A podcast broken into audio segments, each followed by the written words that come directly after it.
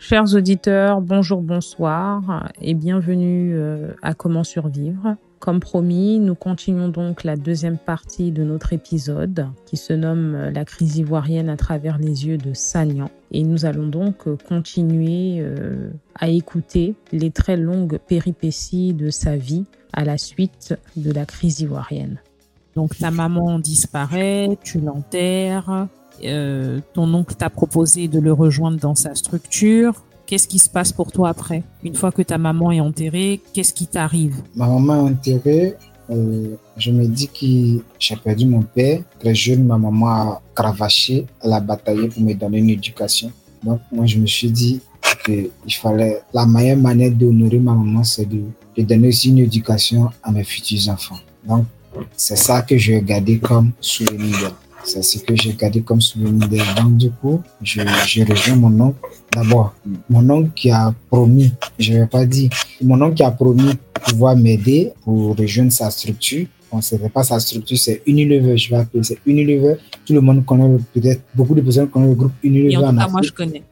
Voilà. Unilever en anglais. Voilà. Beaucoup de personnes connaissent le groupe Unilever en Afrique. Donc, euh, il y travaillait et il fallait déposer mon, mon, ce qu'on appelle euh, mon diplôme pour avoir un stage pour valider parce que le brevet de technicien, tu l'as maintenant, tu valides avec un stage. Après le stage, tu fais ton, ton mémoire et c'est en fonction de ton mémoire qu'on te donne le brevet de technicien. Voilà. Tu peux avoir le brevet de technicien, mais pour avoir le diplôme sur soi, il fallait faire un stage avec, le, avec un mémoire bien pour pouvoir valider. Donc là, je tape à la porte.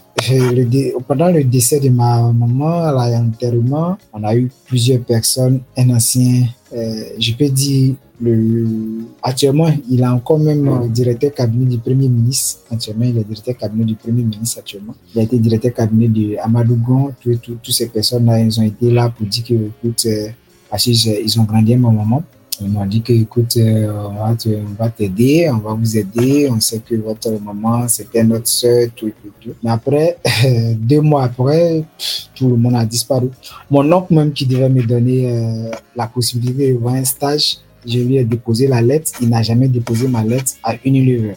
Donc, moi-même, je me suis. Ah là là là là, c'est pas facile hein, ce que tu racontes. C'est. C'est pas facile les relations familiales. Hein. C'est vraiment pas facile. On a un idéal euh, africain qui voudrait qu'on soit solidaire, etc. et autres. Mais j'ai l'impression que je, bon, je ne peux pas parler de ce qui se passait avant moi parce que j'ai pas fait assez de recherches sur cet aspect-là de l'histoire africaine, mais je ne sais pas si c'est la modernité ou quoi, ou je ne sais pas si c'est la nature humaine, je ne sais pas, mais euh, je, je, constate, force est de constater qu'en réalité, euh, cette solidarité-là semble s'arrêter ou varier en fonction des intérêts des uns et des autres. Hein. Tout à fait, parce que moi, ce que je dis, je suis un enfant, j'ai vécu, vécu deux, deux aspects différents je peux dire, j'ai vécu deux, deux, sociétés différentes. J'ai vécu dans deux sociétés différentes. J'ai vécu dans la société en ville, la société au village. Avant, par exemple, quand mon grand-père, quand moi je partais en vacances, quand j'étais très jeune, je partais en vacances. C'est juste une parenthèse quand je partais en vacances. Et mon grand-père, et puis j'ai fait mon, mon, mon, mon scolaire en premier, c'est-à-dire du, du CP1 jusqu'au CP2 avec mes grands-parents dans un village. Donc, je connais un peu un peu ce qui se passait. Au village, par exemple, quand mon grand-père devait faire un champ, il peut, il peut faire 3 hectares de champ et il demande aux gens, juste, il passe dans chaque cour pour demander deux ou trois jeunes pour venir l'aider une journée pour venir travailler dans son champ. Et je vous dis qu'on ne payait rien. 5 francs, mon grand-père payait pas. Ces gens venaient travailler juste pour cette journée. Ce que mon grand-père faisait, c'est de payer la boisson et puis la nourriture pour que ce jour-là, ça soit un jour de fête. Et quand je vous dis, les gens vont au champ pour aller travailler sans rien demander, 5 francs.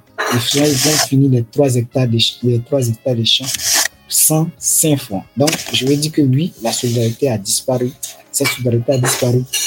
Donc, pour revenir à mon histoire, je dis que euh, mon oncle n'a jamais déposé la lettre.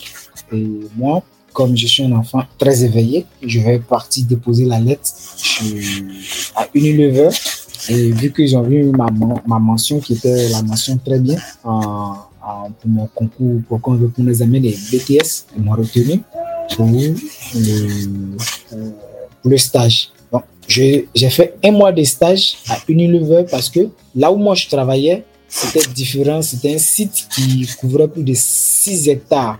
6 hectares de terrain. Donc, il était difficile de se voir. J'ai fait un an, et disons, j'ai fait un mois dans, à Unilever sans que mon oncle ne sache que moi je travaille. C'est drôle. J'ai fait un mois, un mois, deux semaines sans que mon oncle ne sache que je travaille à Unilever. Mais dis-moi, donc toi, mais tu es terrible. Tu as fait le stage, tu lui as rien dit. Vous étiez dans la même entreprise, il savait pas. Est-ce qu'il a fini par savoir quand même que tu as été à Unilever? Moi, c'est ça que je veux savoir. c'est ça arrivait un peu de manière. Au fait, à Unilever, il y a, il y a plusieurs, il y a plusieurs Il y a où on fabrique euh, les pâtes dentifrice, où on fabrique les savons, où on fabrique euh, de l'huile et puis euh, où on fabrique d'autres produits. Voilà. Donc moi, j'étais la partie où on fabriquait plus des pâtes dentifrice. C'est là-bas que je, travaillais. Et il est arrivé que euh, où on fabriquait de l'huile, on avait besoin de moi parce que j'étais quelqu'un très brillant en termes de, de contrôle de qualité. J'étais quelqu'un très brillant que bon, ok, on va te mettre où on travaille de l'huile parce que l'huile du Nord avait un problème de, qualité à un certain moment. Il fallait qu'on m'amène là-bas et c'est là-bas que mon oncle aussi travaillait. Donc, on m'a amené là-bas et on faisait les services. Il y avait les services qui montaient de 7h à 14h. De 14h à 21h. Maintenant, de 21h à 6h du matin. Donc, c'était départagé ainsi. Et c'était une rotation à chaque fois. Si j'ai fait 6h, 14h, cette semaine, la semaine prochaine. Et du coup, comme lui, faisait un heure normale, qu'on appelle heure normale, c'est lui, monte à 7h et il descendait à, 10, à, comment on appelle, à 17h, 16h par Voilà. Donc, le jour où j'étais, je devais faire 7h, 14h, et c'est ce jour, disons 6h, 14h, c'est ce jour-là, on avait un réfectoire où on mangeait dans, un réfectoire ensemble. Voilà. Donc, à midi, euh, on s'en va manger. On s'en va manger, on arrive, tout le monde, parce qu'il faut dire que euh, tous ceux qui, euh, euh tous ceux qui, tous ceux qui, qui, qui travaillaient là-bas, avait plutôt le BT. Il n'avait pas, il n'avait pas le BTS. Donc nous qui avons le BTS, les gens nous voyaient comme les patrons. On était, c'est comme si on était, on était sept que j'étais en stage, mais les gens me voyaient plus en patron que, euh, comment on appelle, euh, ceux qui avaient le BT. Oui, le BT c'est le brevet technique, alors que le, BTS c'est le brevet technique supérieur. Voilà. Donc du coup, quand on s'empâtait manger, il y avait le, il y avait, on partageait le, le où on devait manger, il y avait le compartiment de ceux qui, les travailleurs journaliers, c'est-à-dire ceux qui font le travail journalier, qui sont des trucs. Et puis, il y avait les manœuvres. Et puis, il y avait les brevets techniciens qui mangeaient quelque part. Et puis, il y avait les brevets techniciens supérieurs avec les ingénieurs qui avaient leurs espaces pour manger. C'était comme ça, c'était partagé. Donc, moi, je m'en vais manger. Ce jour-là, à midi, mon oncle aussi partait manger. Et lui, il avait le brevet technicien. Il n'avait pas le brevet technicien supérieur. Donc, du coup, il me voit, je prends la nourriture quand il m'a vu, il m'a salué. Il dit, mais tu fais quoi ici? J'ai dit, écoute. quand il m'a dit, tu fais quoi ici? Donc, je lui ai dit non, que je fais, comment on appelle, je suis journalier ici, c'est-à-dire ceux qui mettent euh, soit euh, euh, la, la pâte dentifrice dans, dans les étuis et puis moi dans les cartons, voilà, que j'étais journalier. Donc, il a cru que j'étais journalier, effectivement. Mais à sa grande surprise, moi, je prends la nourriture et je me mets m'asseoir avec les, les ingénieurs.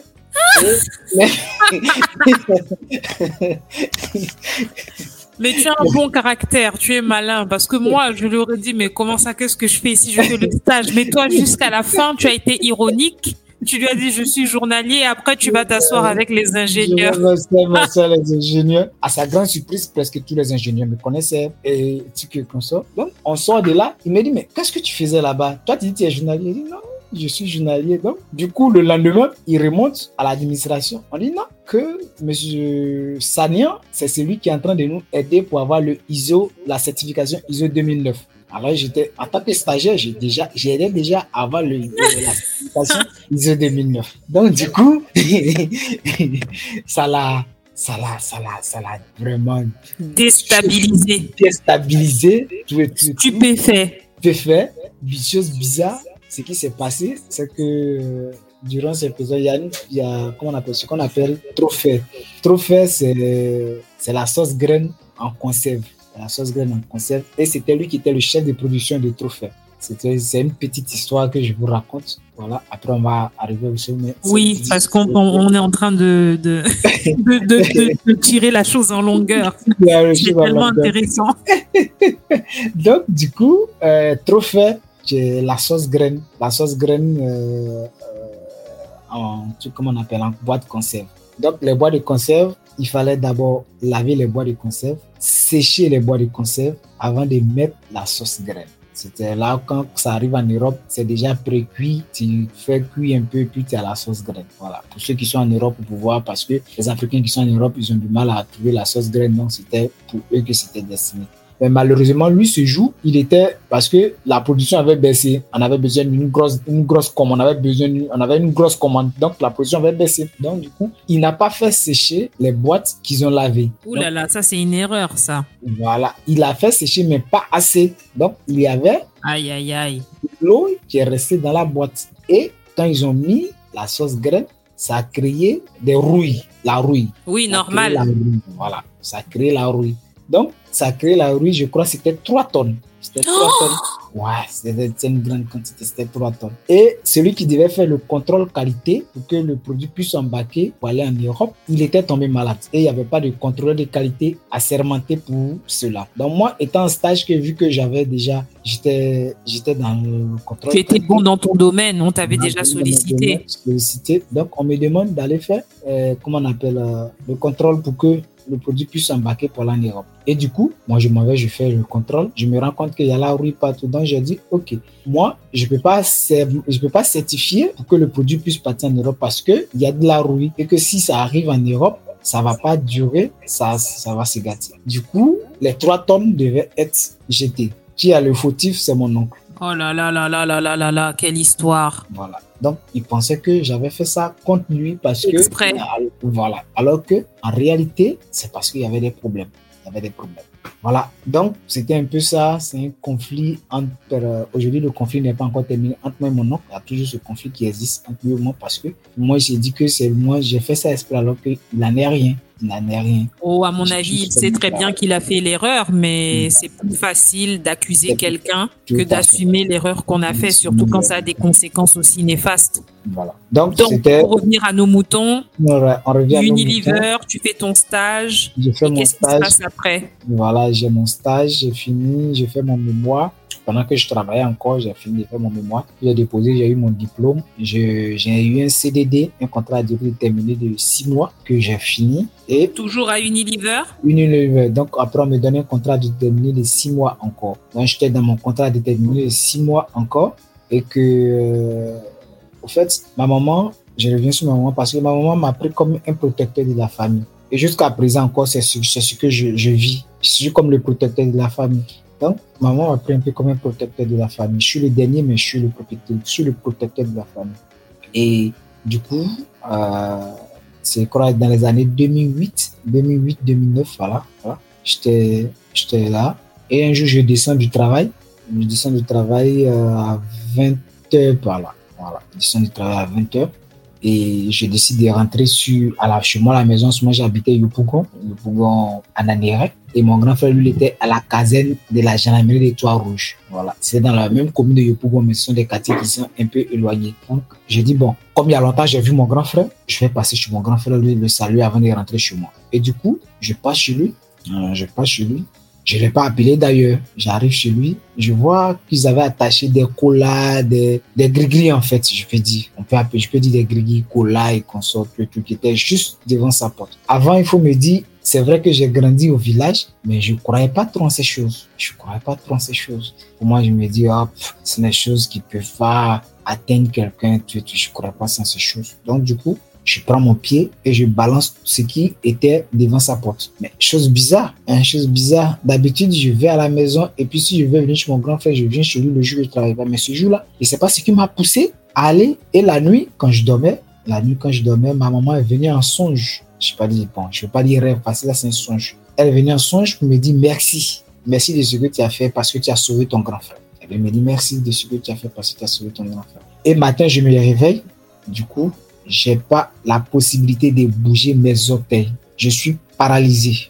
Attends, donc toi, quand tu as donné le coup de pied sur les gris-gris, tu rentres chez ton frère, tu vois Non, ton frère. pas, je, non, j'ai pas vu mon grand frère. Mon grand Oui, frère parce que tu as dit qu'il travaillait, pardon. Donc tu ne le vois pas, il n'y a personne chez lui, Il y a personne chez lui. ni femme, ni enfant, ni rien. Ni femme, ni enfant. Parce que sa femme était, en ce moment, sa femme, puis son enfant était à Bobo. D'accord. Et donc tu le vois pas, tu dis bon, il est pas là, j'ai balancé pas les là, gris-gris là, je rentre chez moi. Je rentre chez moi. Mais le lendemain matin, tu n'arrives pas, tu sens pas matin. tes orteils. Je sens pas, mais je n'arrive même pas à, à, à, soulever mes pieds. Paralysé complètement. J'arrive pas à soulever mes pieds. Les deux pieds. Les deux pieds, paralysés complètement. Mais en début d'émission, moi j'ai annoncé que tu avais eu une paralysie faciale. En fait, c'était les pieds. C'était les pieds. Waouh. Je suis paralysé complètement. Donc, la fille de ménage qui vient, je lui fais savoir que je n'arrivais pas à m'élever, même pour aller uriner. Elle a cru à une blague du genre, euh, je fais une blague pour pouvoir coucher avec elle. Je lui fais savoir que non, j'étais sûr que j'avais pas la possibilité de m'élever. Elle croyait que c'était toujours une blague. Et elle est partie en me laissant là. Donc, j'appelle mon grand frère, tu viens et tu constates réellement que je n'arrivais pas à marcher. Je n'arrivais pas à marcher. Et là, du coup, c'est parti pour calvaire. C'était en ce moment en Côte d'Ivoire pour faire un scanner pour savoir ce que tu as au niveau des nerfs. C'était 250 000 francs par, par, par, par scanner. Waouh. Le 250 salaire 000 moyen en. Côte d'Ivoire, c'est combien? Le- en ce moment, le salaire moyen en Côte d'Ivoire, c'était 30 000. Oh là là là là. Mission impossible. Voilà. Le salaire moyen était, donc c'était 250 000. Toutes mes économies sont passées. Toutes mes économies. J'ai fait quatre scanners pour savoir ce que j'ai. Mais on n'a jamais découvert ce que j'avais réellement. On n'a jamais découvert ce que j'avais réellement. Là, c'était pas possible. Donc, même pour mes petits besoins, c'était quelqu'un qui devait m'accompagner pour faire mes besoins. Ça a duré combien de temps? Ça a duré environ 9 mois. 9 mois, je veux dire 9, disons 10 mois. 10 mois, à peu près. 10 mois. Alors que pendant que j'avais ça, il y avait un contrat de CDI qui était préparé pour moi que je devais signer. Mais là, tu es paralysé, tu n'arrives plus à aller au travail. On va pas te faire signer un contrat de CDI. C'est clair, c'est clair. Là, c'est compliqué là. Un contrat de CDI qui devait être signé pour moi. C'est plus possible. Donc, durant neuf mois, je vais parcourir hôpital, hein, tous les hôpitaux, hein, tous les hôpitaux qui sont possibles. Je parcours les scanners. J'ai même, même, il y a ma tante qui, qui travaille dans une agence, euh, dans une banque, qui m'a envoyé même au Maroc pour aller faire des, des, des, des- des soins. Mais c'est pas possible, ça n'a pas passé. Même Ah les bah, soins qu'on t'a fait au Maroc, ça n'a pas marché. Maroc, ça n'a pas marché. Les Marocains n'ont pas pu dire ce que tu Ils n'ont avais. pas pu dire ce que j'avais. Donc, je suis revenu. Je suis revenu en Côte d'Ivoire. Bon, il y avait des tantes qui étaient dans le christianisme. Elles m'ont amené dans les cellules de prière. Euh, je vais passer tout ce temps, cellules de prière, tout que consommait. Rien n'est marché. Et j'avais mon oncle où j'ai fait mon CP1. CP1 jusqu'à, je crois, ce, ce hein, où mon grand-père a fait un champ. Parce que mon grand-père, nous on est originaire du centre, mais mon grand-père est venu au sud pour avoir une forêt pour faire le champ de café cacao. Parce que dans le temps, c'était le champ de café cacao qui était, qui était autour. Donc il est venu dans le sud. Il a eu une parcelle pour faire le champ de donc On considère cela comme notre deuxième village qui se trouve à, à Tia-Salé. Donc moi je vais à Tia-Salé. Mon oncle dit bon, mon oncle est venu. Il est venu parce que là j'étais obligé d'abandonner ma maison. J'ai laissé ma maison. Je vivais chez mon grand frère pratiquement. Je vivais chez mon grand frère. Ma maman vient et, et disons, je dis ma maman encore. Oh la vieille, je suis désolé. désolé la vieille. Donc il y a mon oncle qui vient, tu viens, tu me trouves et il me dit euh, euh, j'ai vu ta maman en songe et qu'elle dit que c'est moi qui peux t'aider. Donc moi je suis venu pour te chercher pour qu'on reparte au village. Waouh, c'était c'était inimaginable pour moi quoi. Après tout ce que j'ai fait, les études, je dois retourner au village. Mon grand frère me dit bon là je sais pas ce que tu vas faire parce que voilà tu es handicapé, tu peux pas avoir, on a tous aide tu puisses avoir. Mon pied s'atrophie à chaque fois, c'est comme mes pieds sont devenus très minces, très très minces. Mes pieds, parce que un muscle qui ne travaille pas, c'est normal qu'il s'atrophie. Donc mes pieds sont devenus très très minces. Voilà. C'était difficile pour m'embaucher, tout qu'on soit. Donc euh, j'ai dit ok, pas de souci. Si tel est mon destin, il n'y a pas de souci. Donc j'arrive au village. Je suis arrivé au village et il y a un monsieur qui nous a vus quand on était petits, et tout, et tout, tout, il nous connaissait très bien. Il quittait au champ, qui venait. Quand il est arrivé, il m'a vu et il m'a dit, écoute, il m'a dit, mais la personne a été méchante avec toi. J'ai dit, tu parles de qui? Il dit, mais c'est de toi que je parle. Mais votre maman, elle est forte, hein? Et c'est lui qui me dit ça. J'ai dit, mais comment ça Il dit, mais c'est votre maman qui, qui, qui, qui, a sauvé ton grand frère, sinon ton grand frère était mort. J'ai dit, mais de quoi il me parle? Il me dit, mais il me dit, tu as, tu as chuté quelque chose devant la porte de, ta, de ton grand frère, non? J'ai dit, chuté comment Il dit, non, il y avait des courris, des, de la cola et ça. J'ai dit, oui. Il dit, ben, le jour que tu as chuté ça, ta maman, n'as pas vu ta maman en songe? J'ai dit, si j'ai vu maman en songe, elle a dit, merci d'avoir sauvé mon grand, ton grand frère, tout, tout, tout. Moi, au fait, je n'ai jamais rapproché cette histoire à ce que je venais, je viens de. Et le monsieur me dit, mais c'est ta maman qui t'a guidé depuis ton travail jusqu'à chez ton grand frère. Parce que si ton grand frère sortait sur ce truc-là, c'est clair qu'il allait mourir. Waouh! C'était, c'était impensable, quoi. Comme si on lui avait raconté quelque chose. C'était impensable. Il dit, écoute, Et toi, le songe que tu as eu de ta maman, en fait, tu n'as pas raconté ça aux gens parce que tu n'as pas fait le lien de toute moi, j'ai manière. pas fait de lien. Moi, pour moi, Donc, c'est pas comme si ton oncle a pu Voilà. aller dire au monsieur avant que tu arrives, ce genre de choses. Tout à fait. J'ai jamais même raconté à mon grand frère que j'ai eu un songe de ce genre. J'ai jamais. C'est quand le monsieur m'a dit que j'ai fait le rien et j'ai raconté à mes parents. Je dis que voilà ce que le monsieur me dit. Effectivement, voilà ce qui s'est passé. Et gars me dit, ta maman, ta maman, était, elle est toujours, malgré qu'elle n'est plus là, mais elle est toujours derrière vous. Elle est toujours derrière vous. Elle vous protège dans ce que vous faites. D'abord, je l'ai pris pour un fou. Je me suis dit, euh, c'est- pas possible. C'est pas possible. Il dit, bon, écoute, demain, je rentre en brousse et puis je te soigne, tu vas marcher. je dis, bon, j'ai fait les scanners, j'ai fait jusqu'à le Maroc. Toi, qu'est-ce que tu peux venir m'apporter qui va pouvoir Mais monsieur, on peut pas être un africaniste et douter. Non, mais le moment, j'étais pas. Au fait, avant, j'étais 7-7. J'avais, mais j'avais déjà embrassé la religion, euh, comment on appelle, hein, euh, la religion chrétienne. Parce que tu vois? Parce que, avec euh, tout ce qui m'est arrivé qu'on sort, on m'a fait savoir que c'est avec le Christ que je pouvais avoir la paix. Donc, du coup, je me suis donné à la religion chrétienne et qu'on sort. Tu t'es réfugié dans ça, en fait. Voilà, je me suis réfugié dans ça. Donc, du coup, sincèrement, je ne croyais pas à son histoire. Je me dis, oh, ce gars-là, c'est un charlatan, il va venir me mentir et tout et tout. Mais le monsieur rentre en brousse, et il s'en va, il choisit ses, ses plantes, il vient avec ses plantes, il fait des choses là où il met le canari au feu, et pendant que le canari bout, je mets, on met en bas de moi, on installe en bas de moi, on me couvre avec euh, un drap et la vapeur me, me. Premier jour, il a fait. Deuxième jour, le troisième jour, j'arrivais à bouger mon, mes hôtels. Avant, je n'arrivais pas, c'est-à-dire, il n'y avait même pas de connexion entre euh, mes hôtels. Entre mon- comment je peux appeler, euh, ma colonne, comment on appelle ça, euh, Vertébral. vertébrale avec mon hôtel. Il n'y avait pas de connexion. Mais là, du coup, j'arrivais à bouger mes hôtels. J'ai dit, tiens, attends, ce jeu-là, il, il paraît con, mais il est il vrai qu'il dit vrai.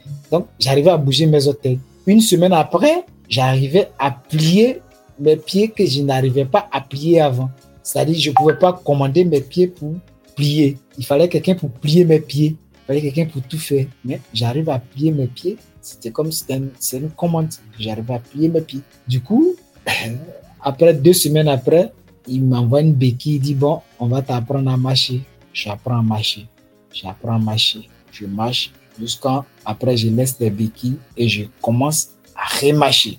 Comme, comme avant. Comme avant. En fait, tu as réappris à marcher comme les bébés, quoi. J'ai appris à marcher comme les bébés. Je marche comme avant. Je finis de savoir marcher, tout et tout. Il me dit, bon, écoute, ce qu'on va faire, repas à Abidjan, tu vas te baigner dans la piscine. Comme ici, il n'y a pas de l'eau, tu vas te, tu, tu vas te rééduquer parce que la piscine va te permettre de mieux te, te, te, te, te, rééduquer. Il faut marcher marche dans l'eau parce que quand tu vas marcher dans l'eau, ça va permettre mieux de te rééduquer pour mieux à marcher. Je retourne à Abidjan, je commence à marcher dans l'eau, dans la piscine, et je vois un kinésiste qui me, qui me suit, qui suit le traitement avec moi. Tu veux Et dire un kiné- kinésithérapeute, c'est ça? Voilà, un kinésithérapeute qui me suit, qui suit le traitement avec moi. Et du coup, je marche tout et tout et tout. Bon, j'ai juste une petite parenthèse encore. C'est que ce monsieur, moi, je, je demande quel- combien il prend. Il me dit, lui, il prend juste un pot de bandit. Bon, un pot de bandit, le bandit, c'est le vin de palme. Moi, je sais ce que c'est. Vas-y, Voilà. explique aux auditeurs. C'est le vin de palme. C'est le vin de palme, un pot de bandit de 4 litres de vin de palme. avec un poulet, un coq rouge. Je dis, attends, moi j'ai fait 250 000 francs de scanner, j'ai pris le billet d'avion pour aller au Maroc. Quelqu'un qui vient me soigner, il dit, mais prends un poulet avec un, vin de palme qui ne coûte même pas plus de 5 000 francs. J'ai dit, non, c'est pas possible. Donc du coup, moi je m'en vais chercher un gros coq, un gros coq rouge pour lui, parce que je me dis, écoute, voilà, il me dit, bon, je prends le bandit, je lui donne, il fait ses libations, il donne aux ancêtres pour dire, écoute, euh, médicament que vous m'avez montré, voilà, j'ai soigné quelqu'un, c'est grâce à vous que je l'ai soigné. Voilà votre boisson, c'est tout. Il m'a donné un poulet, je vais tuer le poulet, on va manger. Il va manger. Quand il a dit il va manger, je me dis, attends, il va manger, qui va manger? C'est lui, il va manger ou c'est moi, je vais manger. Le gars tue le poulet, excusez-moi, c'est un peu drôle, mais c'est la pure réalité que je suis en train de vous raconter. Voilà. Donc, le gars tue le poulet, à 5 heures du matin et me dit jusqu'à avant le coucher du soleil, il faut que je finisse de manger le poulet. Hé, c'est quoi ce truc? Et un gros coq, je vous le dis. Un coq, quand je vous dis, c'est un gros coq. Il me dit de manger le poulet avant le coucher du soleil. C'est ce jour que j'ai compris que manger un poulet seul, c'est pas facile. J'ai fait mon possible. Il me dit de ne pas broyer les os. Je mange et il a pris les os qu'il a pris et il a mis ça sur, mais il a brûlé les os, il a mis ça euh, en pâte, il a écrasé euh, le charbon des os là, qu'il a mélangé avec euh, du beurre de karité et il dit de mettre ça sur mes pieds à chaque fois. C'est ce qui a fait que, et puis il dit, bon, écoute, où tu t'en vas là? Il y a quelqu'un qui viendra te dire pardon. Si tu acceptes le pardon, c'est toi tu meurs. Si tu n'acceptes pas le pardon, c'est lui qui meurt. Celui qui voulait tuer ton grand frère, il va venir te demander pardon. Et quand je suis arrivé à Abidjan, celui qui voulait tuer mon grand frère est venu demander pardon comme le monsieur l'a dit. Tu es sérieux là? Très sérieux. Et tu veux pas nous dire qui c'est C'est trop dangereux, je suppose. Non, c'est trop dangereux. Je peux pas dire. C'est trop Et dangereux il est mort parce que. Ouais, mais il est mort. Il est mort. Il est mort en 2010. Eh ben, Il est, mort- quelle histoire. il est mort d'une paralysie. Eh ben, Bah. ça c'est vraiment le karma juste. Hein. Très juste. Il est mort d'une paralysie. Le gars décède. Là n'est pas le problème. Peut-être cette histoire, mais là n'est pas le problème. Le problème où ça va plus me choquer, c'est que pendant ce moment, j'avais ma copine qui, qui était tombée enceinte de moi. Ah ouais. Pendant que je prenais ma paralysie, ma copine était tombée enceinte de moi. Elle n'a pas, elle a dit à sa maman qu'elle était enceinte de moi et pendant que j'étais paralysé. Donc sa maman lui a dit qu'est-ce que tu vas faire avec un homme paralysé? Qu'il faudra attribuer la grossesse à quelqu'un d'autre. Oh là là, quelle tragédie. C'est triste. Qu'est-ce qui se passe alors quand elle attribue à quelqu'un d'autre? Je sais pas si pendant qu'elle était avec moi, avec, elle était avec ce monsieur, jusqu'à présent, elle a refusé de me répondre. Elle attribue la grossesse à quelqu'un d'autre. Pas de contact avec ton enfant, je suppose. Bon, tu je l'ai- déjà vu? Oui, je l'ai déjà vu. Aujourd'hui, j'ai des contacts avec lui. Aujourd'hui, j'ai des contacts avec lui. Je l'ai déjà vu. Il est déjà là. Il est déjà venu plusieurs fois. On Donc déjà du coup, vu. il sait que tu es son vrai père. Il- non, mais il, il- il est parti avec le passeport, avec mon nom, avec, avec ma tante. Il y a, une ma tante qui est, qui est, comment on appelle, qui travaille à la banque. C'est une folle. C'est une folle. C'est une véritable folle. Parce que c'est chez elle que j'étais quand j'ai croisé cette dernière. Donc, euh, on a sympathisé. Et la maman lui dit, écoute, tu peux pas donner un enfant à quelqu'un qui est paralysé. Donc, elle attribue l'enfant à quelqu'un d'autre. Bon, moi, j'étais paralysé. Je ne pensais même plus. Elle m'a dit que je savais, les gens me disaient qu'elle était enceinte, mais elle m'a fait savoir que c'était pas mon enfant. Bon. Moi, je suis enceinte, je, je pardon. Je suis paralysé. Qu'est-ce que j'ai à foutre d'une grossesse qui me dit que c'est pas de Qui n'est pas la tienne. Ouais, Voilà. tu t'en fiches. Je m'en fiche complètement, tout à fait. Mais l'enfant naît, l'enfant naît avec tous les traits de moi. C'est-à-dire, tous ceux qui ont connu, m'ont connu quand j'étais enfant, savaient très bien que c'était moi. Et ma tante qui m'a connu étant enfant, elle, elle savait que c'était moi. Donc, quand l'enfant a eu un an, un an, deux, un an par là, un an, deux ans par là, et vu que ma tante et puis cette dernière, euh, ce sont des maisons qui se font face. Donc, j'ai mes cousines qui vont chercher l'enfant puisque c'est leurs camarades qui viennent à la maison souvent. Donc, une fois ma tante voit l'enfant, et puis elle regarde, elle dit non, mais c'est pas possible. Elle dit non, mais ça, c'est Sania qui est là. C'est pas possible. Ça, c'est Sania. Et du coup, elle va chez la fille, elle appelle la fille, elle dit à la fille, elle dit, tu es sûr que l'enfant là n'est pas de Sania? Elle dit c'est pas de Sania. Elle dit non, c'est pas possible. Que c'est Sania qui est là? Elle dit non, c'est pas de Sania. Elle a dû coincer la fille jusqu'à jusqu'à ce que la fille lui dise la vérité que effectivement au moment où elle prenait la grossesse moi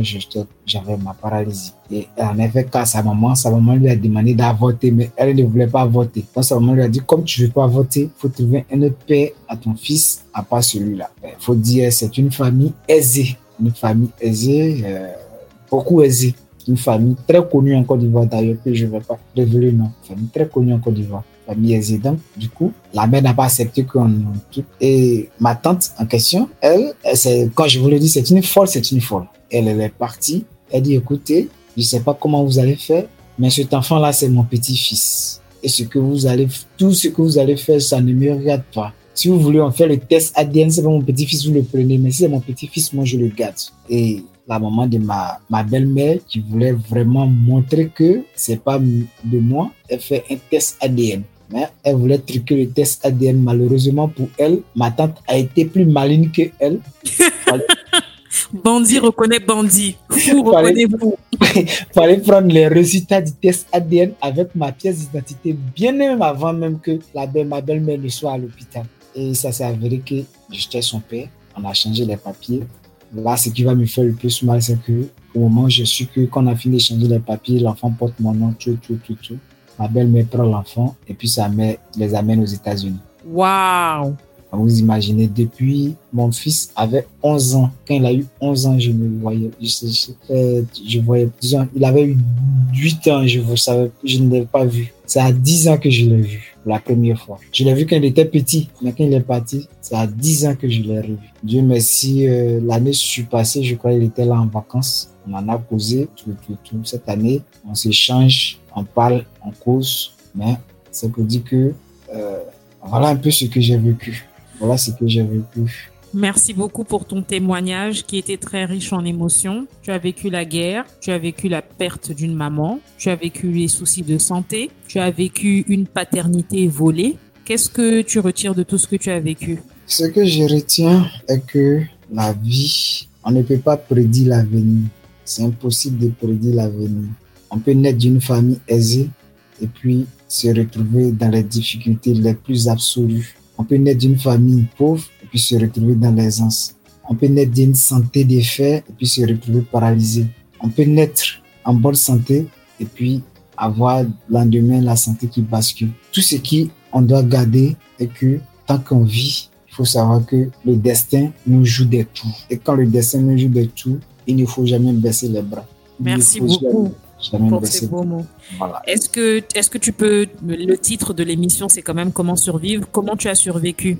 Grâce à quoi tu as survécu? Qu'est-ce qui t'a donné envie de te battre malgré toutes ces choses horribles qui te sont arrivées? En première des choses, je peux dire qu'il y a, trois choses qui m'ont donné envie de me battre. Il y a trois choses qui m'ont donné envie de me battre. D'abord, il y a le sacrifice de ma mère. Le sacrifice de ma mère qui, a tout perdu en 92, qui pouvait faire comme des autres femmes, chercher à se remarier et puis s'en foutent. On a, j'ai connu des amis qui étaient dans ce cas, s'en foutent de ces enfants qu'elle a eu avec un défunt père, qui sont devenus des, délinquants, des drogués, des voleurs après. Mais ma maman a fait un sacrifice pour me scolariser. Du coup, quand ce problème arrivait à ma maman, je me dis que je me devais de honorer le sacrifice qu'elle a fait. Et c'est ce qui m'a poussé à bosser pour avoir mon bac. En deuxième lieu, je veux dire quand on devient ami, quand on devient homme, qu'on affronte certaines réalités, que ce soit au boulot ou bien de la famille, il ne faut pas dire que on a une famille ou bien on a des amis, ou bien on a de la connaissance, ou bien on, a, on est trop doué pour rester cloîtré dans son coin et attendre que les choses nous tombent dans la main. Non, il faut aller au-delà de ce qu'on est, de ce qu'on a pour pouvoir avoir ce qu'on cherche. Et c'est ce que j'ai fait avec mon oncle que j'arrive à être embauché, disons, avoir mon stage à Unilever et avoir les CDD au niveau de Unilever. La troisième chose que je retiens est que on peut être lancé, on a une carrière devant nous, on a tout ce qu'il nous faut devant nous. Mais quand le destin prévoit quelque chose pour toi, il est difficile d'échapper. Et quand ce destin-là veut que tu passes par des moments difficiles, ou bien par des expériences que tu ne peux même pas imaginer que ce soit vrai qui qui t'arrive, il faut toujours croire qu'il y a un lendemain meilleur. Et ce lendemain meilleur, tant que tu ne, tu vas en toi pour te donner cette possibilité de pouvoir avancer, de pouvoir dire que oui, demain ne sera pas comme aujourd'hui, tu ne peux jamais atteindre ce lendemain meilleur. C'est vrai, je t'ai paralysé, mais j'ai gardé la foi qu'un jour je vais marcher. Je savais ça, je vous ai pas dit, mais peut-être j'ai gardé cette fois qu'un jour j'allais marcher. Et cette fois-là m'a permis de un jour renouveler avec mes membres. Aujourd'hui, je cours, je gambade, je saute. C'est parce que cette femme a existé. Et ce même destin, il m'a éloigné de mon fils parce que j'étais paralysé. Mais ce même destin a permis qu'aujourd'hui, c'est vrai que je sais pas euh, le père à fils qu'on a, j'aurais rêvé avoir avec mon enfant pour le moment, mais je me dis que d'un moment à l'autre, ce sont des choses qui vont arriver parce qu'aujourd'hui, mon enfant, il, il est en classe de terminale aux États-Unis. On échange par moment. Donc, je me dis, ce sont des choses qui vont se faire. Donc, ma vie est tout un témoignage. Ma vie est tout un, c'est beaucoup de choses que j'ai vécues, c'est beaucoup de choses que j'ai traversées. Mais je garde en tête que quand le destin décide de te jouer des tours, seul Dieu, qui est notre créateur, peut te dire là où tu vas finir. Et tant que j'aurai le sou de vie, je vais me battre à ce que mon idéal, qui est de rendre ma maman fière, de pouvoir donner une éducation propre à mes enfants, va demeurer mon leitmotiv pour pouvoir atteindre ce que je cherche. Merci beaucoup. Merci beaucoup, beaucoup, Sagnan. C'était un témoignage euh, très, très, très riche. Je ne m'attendais pas à découvrir euh, tous ces aspects de ta vie. Euh, je pense que moi-même, qui suis l'animatrice de l'émission, je vais garder ces, ces, conseils très, très, très jalousement parce qu'ils me serviront à moi-même. Et j'espère bien les partager avec ceux qui me sont proches et qui me sont chers. Chers auditeurs, nous arrivons, enfin nous sommes arrivés à la fin euh, de cet épisode. Je vous remercie de l'avoir suivi jusqu'au bout parce qu'il est très long. Euh, il sera, il est euh, coupé, il a été divisé en plusieurs fois parce que sinon c'est un peu difficile de, de retenir l'attention euh, des personnes occupées ou euh, alors qu'ils veulent pas passer beaucoup de temps à écouter un épisode. Mais je vous remercie d'avoir fait l'effort. Euh, J'espère vous retrouver très vite sur tous les réseaux sociaux que j'ai mentionnés en début d'émission. Et surtout, n'hésitez pas à nous contacter si vous aussi vous voulez partager vos histoires. Je vous souhaite une bonne soirée ou une bonne nuit parce que c'est la nuit chez moi. Et j'espère vous retrouver très bientôt pour un quatrième épisode. Au revoir Sanian. Au revoir. Merci. Merci.